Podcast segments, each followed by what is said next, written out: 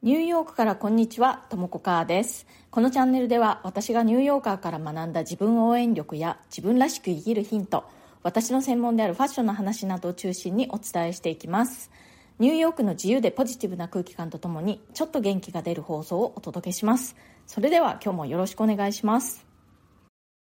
はい。またなんだかあっという間に金曜日ですね。これ毎週言ってるような気もしますね。とりあえず、 Happy Friday 今日は Voicy のデイリーハッシュタグ「自信はどこから生まれる?」に乗っかって話してみようと思いますまずねこのハッシュタグを見た時に最初に頭に浮かんだのが自信のねあるなしと実際にできるかどうかってあんまり関係ないなっていうことです周りを見ていると妙に自信を持っているのに実際にはそんなにできるわけではないっていう人がいたりあとはその逆にねすごくあの何かができるんだけれどもあんまり自信がないっていう人っていうのもいます。特にねアメリカ人ってすごくこう褒められながら育つんですよね。なので大してできなくても、まあ、みんながすごい褒めてくれるので妙に自信を持っちゃってる人っていうのが結構いるんですよね。でそれとはまた反対にこうすごくね何かができるがゆえにこれで良しとするレベルがすごく高くなってしまってまあ言ってみればこう自分にすごく厳しくなってしまっていやまだまだだとかねいやこんなのはできるうちには入らないみたいな感じで、えー、自信があんまりないという人もいます。まあこれはね性格にもよるのかなって思うんですけれどもまあ、あなたが何かの物事に自信がないと思っているイコールできないっていうことではないっていうことですね。自信がないって言ってるけれども実際には結構できるっていう人をねたくさんいるなという印象です。それで、えー、自信をつけるにはどうしたらいいかというと、えー、私が思うにやっぱりね成功体験を積み重ねることで自信が生まれてくると思うんですよね。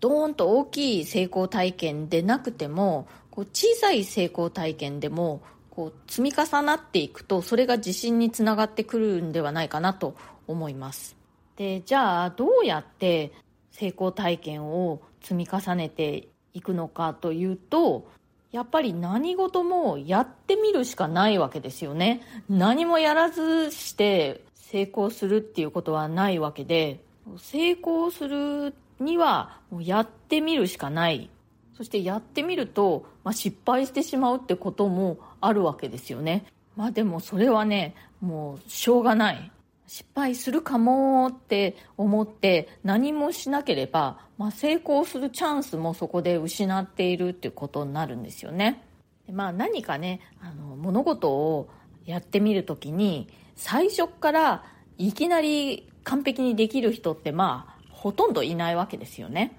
99%の人が、まあ、最初はそううまくいかないとかね、まあまあまあみたいな感じだと思うんですよ。最初からいきなりめちゃくちゃできるみたいなのは、まあ、本当に一握りの天才で、まあ、その他大勢本当に99.9%の人たちは、まあ、ちょっと失敗するか、まあ、よくて、まあまあ、みたいな感じからスタートすると思うんですよね。で、そこでもうダメだこりゃって投げ出してしまったら、まあ、もうそれで終わってしまいますよね。なので、まあそこでね、その凡人である自分を見捨てずに、ちょっとうまくいくまでね、もうちょっとこう、やってみるっていうことが大事なんじゃないかなと思うんですね。ちょっとうまくいかなかった時に、自分には才能ないしって思うんじゃなくて、突出した才能を持っている人の方がレアだと思ってね、まあ、ほとんどの人、まあ、自分も含めね、ほとんどの人が、まあ、まあまあ、みたいな感じのところで、頑張っているんだって思って何でもねやってみるといいと思います。やっぱりこうやっていくことで小さな成功体験っていうのが得られるわけでで、まあ、その積み重ねでいずれ自信も生まれてくるんじゃないかなと思うんですよね、まあ、物事にはね、まあ、向き不向きとかもあると思うんですよ。でまあこれはとても自分にはできる気がしないって思えるものもありますよね。まあ、そういうものに果敢にチャレンジしなくてもいいとは思うんですけれども、まあ、これなんかできそうかな？いや、どうかな？まあでもできるかもしれないな。いや、でも結構難しいかな？みたいな、こう、ボーダーラインみたいな気持ちのものってありません？そういうものはね、やってみるといいと思うんですよね。うん、これ私の例で言うとそのできる気がしないっていうものはね、まあ、例えばマラソンとかですね。まあこれねやると、まあ、寿命が縮まるか本当に生きて終了できる気がしません。でまあチャレンジもしないんですけれどもなんとなくできそうかな。でもどうだろうみたいな気持ちでいたものとしてはえー、まあ、デザインですね。まあ、私がずっと仕事にしてきたデザイン、えー、この勉強を始める前っていうのは、まあ、そんなに自信があったわけではないんですね。まあ、できるかもなとは思ったんですけれども、100%の確信っていうのはなかったですね。そんなもんです。まあ、少しずつ成功体験を積み重ねていくことで、自信もついてきたっていう感じです。自分は大したことないなと思っても、まあ、その大したことない自分を見捨てずにいろいろこうやっていくとね結構できるようになっていくんですよね。でそれで自信もついてくるんじゃないかなと思います。はい、コメントのお返しをしたいと思います。自分には特に得意なことはないと思っていませんか？これは10月23日の放送でした。小春日和さんから。ともこさん元気の出る放送をありがとうございます。実は自分の文章や絵をネット上に掲載していますが、反応は少なく、人と比べたりして最近は自分にがっかりモードでおりました。創作を楽しむ気持ちと忍耐を大事に、まだまだ頑張りたく、ともこさんの過去放送回も聞いて励まされています。何度聞いても好きな放送ばかりで、再びいいねを押したくなりますが、2回は押せないですね。一から始めて続けていらっしゃるとも子さんはすごいなって改めて思います。いつもまた頑張ろうって明るい気持ちになります。ありがとうございます。ということで、小春日和さん、もうね、私の方こそいつも小春日和さんのすごく温かいコメントにね、もう本当に励まされてるんですよ。もうなので、本当にありがとうございます。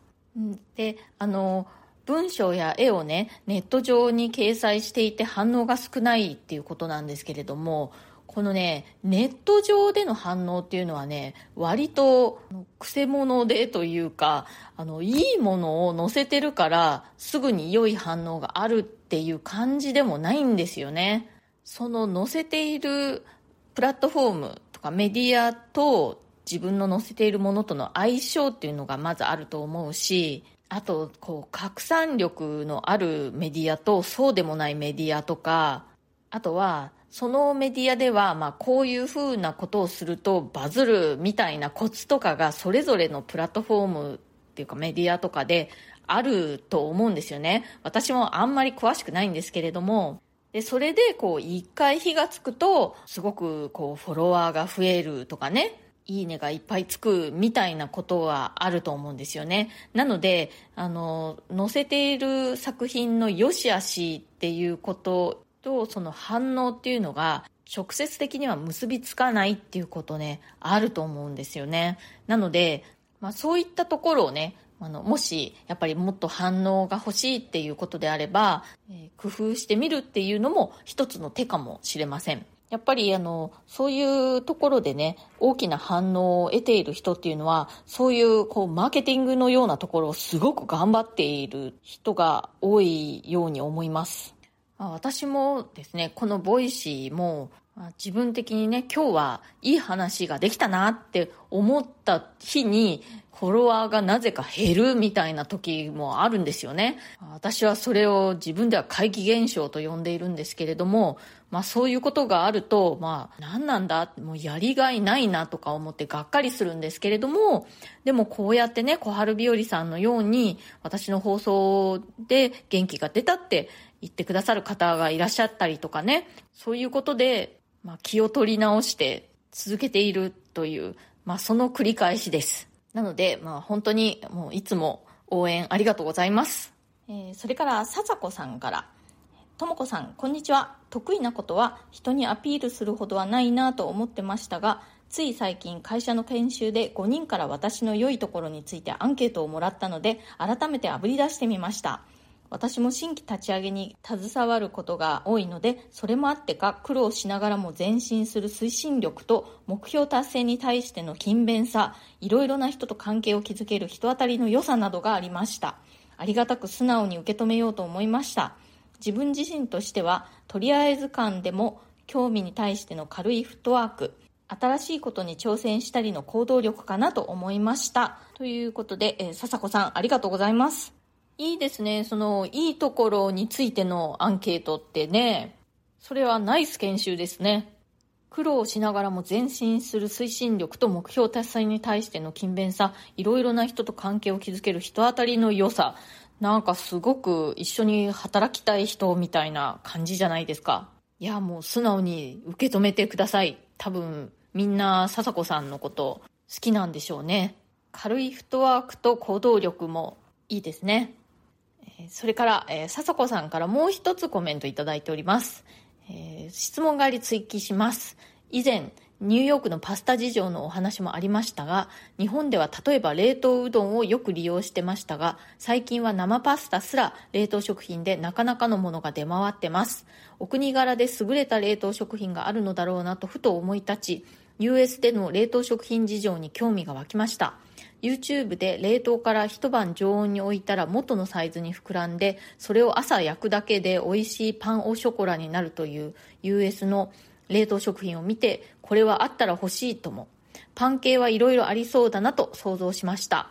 はい、えー、ご質問ありがとうございます。そうですね、アメリカの冷凍食品、確かに焼くだけの冷凍パンとかありますね。あとは、えー、解凍して切って焼くだけのクッキーとかもありますね。私はどちらもね、パンもクッキーも自分で利用したことはないんですけれども、ありますね。あとね、冷凍食品で多いなって思うのはあのピザの種類がやたらたくさんありますね。アメリカ人ピザが大好きですからね。いろんなこうトッピングの違うものだったりだとかあとはまグルテンフリーのものとかデイリーフリーのものなんかもありますね。あとはあのピザのその生地のみの冷凍ででその上に自分でねトマトソースとかそういう具材とかトッピングをね乗せて焼くだけみたいな冷凍ピザ生地みたいのもあります。あとは、えー、冷凍ディナーみたいなのもありますね。まあこうちゃんとね主菜と副菜とあとライスとかポテトとかそういう炭水化物系もついてもう一皿でそう1食分みたいな感じのディナーっていうの結構ありますね。であのダイエット用にカロリー控えめのものとかねそういうのもありますけれどなんかあんまり美味しいと思ったことないですね。私もちょっと食べたことありますけれど。あとねすごくたくさんあるなって思うのが冷凍の野菜とか果物ですね。冷凍ブロッコリーとかまあ、小さく切ったブロッコリーが生のまま冷凍されてるんですよね。とか、小さく切った人参とかね、玉ねぎとか、あとアスパラガスとか、カラードグリーンとかもよく見ますね。で冷凍野菜ってその野菜の旬の時に冷凍するから栄養価が高くていいんだって言いますけれどもなんかねやっぱりあんまり美味しくないって私は思ってしまうんですよねまあ、フレッシュな、ま、生のね野菜を買ってきて使った方が断然美味しいなって思うんですけれども私過去にも何度かお話ししたことあると思うんですけれども、まあ、特にプレミアム放送の中であのよく言ってるんですけれどもアメリカってね野菜が本当にあんまりこういいのが手に入らないんですよね。みんなあんまり野菜食べないしね。でスーパーに売ってる野菜もあんまりこう新鮮じゃないようなね。日本ではめったに見たことないような。いつから売られ続けてるんだろうみたいな元気のない野菜が売ってたりするんですよね。それでもう新鮮な野菜が手に入らない時はしょうがないから冷凍の野菜を買ったことも、まあ、過去にはありますけれども、まあ、あんまり好きではないですね。それから冷凍のフルーツもすごく種類があって特にベリー類ですね。ブルーベリーとかストロベリーとか、まあ、ラズベリー。それ以外にもピーチとか冷凍のものがあってそれはねフルーツ系は私は結構好きです、最近はあんまり使わないですけれどもスムージーを作る時に使ったりだとかあとねチアシードと non-dairy のミルクを使って作るチアプティングっていうのがあるんですけどもそこにも結構大量にフローズンフルーツを入れたりっていうことをしてましたとこれも自分では私使ったことないんですけれども朝食用のワッフルとかパンケーキの冷凍も結構たくさんありますねまあ、改めて考えてみると私あんまり冷凍食品って使ってないですね。うん、あのお肉とかをね自分で生のものを冷凍するっていうことはありますけどね。私が唯一結構好きな冷凍食品は餃子ですね。トレーダー上手にチキン餃子っていうのがあってそれが結構好きです。日本人的にはね餃子はチキンじゃなくてポークでしょって思うかもしれないんですけれども、ポーク餃子っていうのもあるんですけれども、トレジオの冷凍餃子に関してはチキン餃子の方が好きです。でも自分で餃子作るときはね、豚肉で作るんですけれども、トレジオのチキン餃子が冷凍庫に入ってると、ちょっとこう安心っていう感じです。大体常備してます。はい、今日は、えー、地震はどこから生まれるというハッシュタグでお話ししました。まあ、一つは、えー、自信のあるなしと実際にできるかどうかっていうのはあんまり関係ないということと、えー、もう一つは自信をつけるには成功体験を積み重ねるしかないと。そのためにはやってみるしかない。行動しなければ失敗もしないけど成功もしないんですよね、何事もねいきなり最初からうまくいくっていうことはなかなかなくてまあ、失敗したり、まあ、パッとしないなと思いつつもやっていくことで少しずつできるようになって小さな成功体験が積み上がっていく。そしてそれが自信につながっていくんではないかなと思います今日の放送が気に入ってくださったらコメントやご感想などぜひぜひお聞かせください今日の放送に関係ないことでも私に聞いてみたいことだとかリクエストとかありましたらぜひ、お聞かせください。それからチャンネルのフォローの方もぜひよろしくお願いします。そして私の放送が気に入ってくださったら SNS でシェアして他の方にもおすすめしてもらえたらとっても嬉しいです。それからプレミアム放送も配信中です。週に2回以上、通常放送よりももっと近い距離感で私の入浴生活の具体的な話やプライベートな事柄などについてお話ししております。このチャプターにプレミアム放送一覧のリンクを貼っておきますので、ご興味ある方はぜひチェックしてみてください。お申し込みは Web 経由がお得になっております。一番直近のプレミアム放送では、イスラエル・パレスチナ問題について、アメリカの空気感っていうものを、まあ、アメリカに暮らす身としてリアルに感じていることをお話ししております。それから、えー、プレミアムの方では生放送を週末にえー、毎週ね、日曜日の夜22時から最近は恒例でやっております。今週末10月29日の22時からもまたプレミアム生放送をやります。それでは今日も最後まで聞いてくださってありがとうございました。皆さん良い週末をお過ごしください。Have a nice weekend! それではまた次回、ともこかーでした。